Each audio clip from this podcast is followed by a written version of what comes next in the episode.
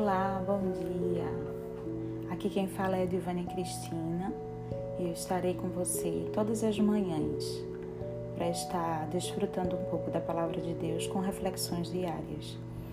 Hoje queria falar com você sobre Jonas e o tema dessa devocional é No profundo do abismo, clame. O morto clama mesmo quando todo o seu ser já não conseguir mais falar, ou quando você estiver enterrado nos pecados, se ainda houver sussurro, chame por ele. Jonas tentou fugir, se esconder, dar um perdido. Jonas quis fazer sua própria vontade. Jonas quis agir segundo seu próprio entendimento. Jonas quis desobedecer à voz de Deus. Às vezes nos pegamos falando mal de Jonas, não é mesmo?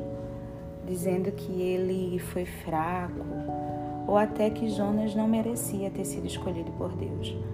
Falamos dessa desobediência, falamos que Jonas só passou pelo que passou porque resolveu agir contra o que Deus disse.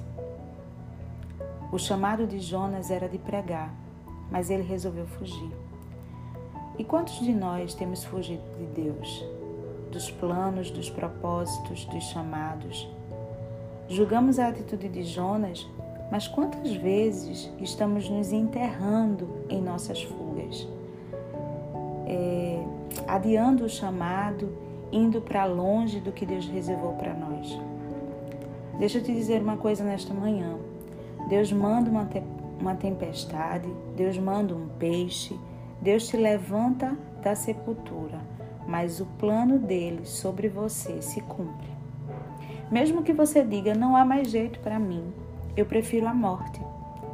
Se você estiver no plano de Deus, ele faz você chegar no lugar que ele escolheu, no lugar que ele definiu que seria o complemento da tua história.